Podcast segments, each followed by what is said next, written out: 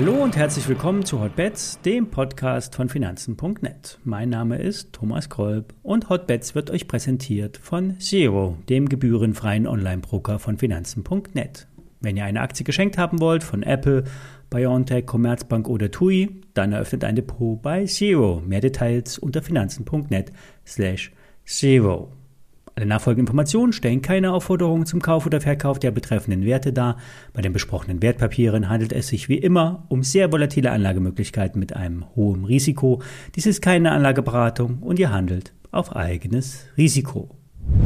Heute wird die Zinswende der EZB offiziell eingeleitet. Davon ist zumindest schwer auszugehen. Im Juli könnten dann die ersten zaghaften Anhebungen kommen. Damit fällt auch über kurze Sicht der negative Einlagenzins, den die Banken bei der EZB für Übernachteinlagen zahlen müssen, weg. Damit werden auch die Negativzinsen ab 50.000 bzw. 100.000 Euro bei den Verrechnungskonten wegfallen. Das klingt vernünftig, wird aber die Masse der Bevölkerung eher nicht tangieren. Für den Markt schwerer von Gewicht ist das Auslaufen des Anleihenkaufprogramms und das Downsizing des Portfolios. Bisher galt nämlich das Gentleman Agreement, kommt eine Anleihenemission vom Bund, also dem deutschen Staat, kaufen die Banken. Und dann, nach rund zehn Tagen, hat die EZB den Geschäftsbanken, also City, Deutsche und Co., die Anleihen wieder abgekauft und diese, bildlich gesprochen, in den EZB-Tresor gelegt. Damit gab es keine direkte Staatsfinanzierung, die verboten ist. Irgendwie dann aber doch schon.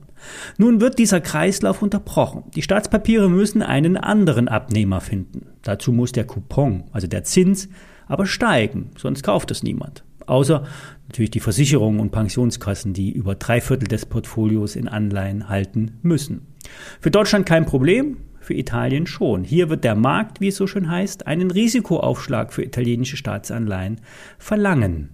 Die Notenbanken müssen also ausprobieren, wie viel können sie vom Gas gehen, wie stark könnte eine Bremsung ausfallen, alles aber mit der Absicht, dass die Karre nicht ins Schleudern kommt. Mit Karre sind hier die Aktien- und Bondmärkte gemeint. Das Ganze geschieht auch vor dem Hintergrund der Inflation. Diese liegt exorbitant über den Leitzinsen. Und einige zynische Kommentatoren fragen schon, was eigentlich die Notenbanken geraucht haben. Die Leitzinsanhebungen werden allerdings diese Inflation nicht stoppen können. Die Lösung liegt in Moskau. Nur durch einen Waffenstillstand und ernsthafte Verhandlungen könnten die Preise für Öl und Agrarrohstoffe wieder nach unten kommen.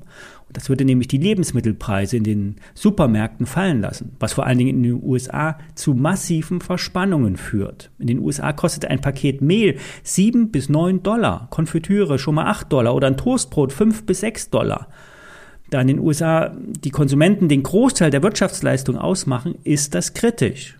Davon sind wir hier in Deutschland aber noch sehr weit entfernt. Der hohe Ölpreis führt zu hohen Logistikkosten. Vor allen Dingen beim Diesel kommen auch dann noch Engpässe dazu bei den Raffinerien. Russland ist nämlich eines der oder ein großer Produzent von Diesel und dieser fehlt auf dem europäischen Markt. Und für die Unternehmen und damit für die Aktien gibt es die Gefahr von Gewinnrevidierung, um nicht Gewinnwarnungen zu sagen durch den starken Dollar und die gestiegenen Betriebskosten. Also verdeckte Gewinnwarnungen könnten die nächsten Tage noch einmal äh, die Märkte belasten. Hierzu kommt dann auch noch der dreifache Verfall, der nächsten Freitag ansteht. Im Vorfeld werden die Big Player auf den Plan gerufen und die ziehen an den Kursen nach oben und nach unten. Also geht nicht all in. Risikoreduzierung hat derzeit wieder mal höchste Priorität. Bei den Einzelaktien wollen wir noch einmal die Netflix ansprechen. Gestern gab es ein Gerücht in den USA, dass Netflix eine Übernahme im Milliardenbereich angehen könnte. Es geht konkret um den Plattformbetreiber Roku. Dieser ist ursprünglich mal aus der Netflix hervorgegangen und hat sich als eine Art offene Streaming-Plattform etabliert. Hier kann der User verschiedenste Videokanäle nutzen und muss neben einer Fix-Fee Werbung ertragen. Netflix will und muss sich dem Werbemarkt öffnen. Die Abozahlen gingen durch die Abschaltung der Russlanddienste um über 700.000 zurück. Und das äh, gefühlte Pandemieende führt nun ebenfalls zu einer Abnahme der Abos. Kostengünstige Modelle mit Werbeunterbrechung wären eine Option für die Millionen von Schwarzsehern, die auf den Accounts der Familien heimlich mitschauen. Die Aktie von Netflix hat sich vom Tief bei rund 163 Dollar bereits gut erholt. Im Chart werden höhere Hochs gemacht. Das heißt, es gibt einen kleinen Aufwärtstrend. Die Aktie notiert wieder um 200 Dollar. Rein aus Erholungsgesichtspunkten sind noch einmal 15 Prozent drin. Eine Standarderholung aus Fibonacci-Gesichtspunkten würde sogar bis Richtung 290 Dollar tragen. Und die Abbruchkante nach der zweiten Warnung liegt bei 330 Dollar.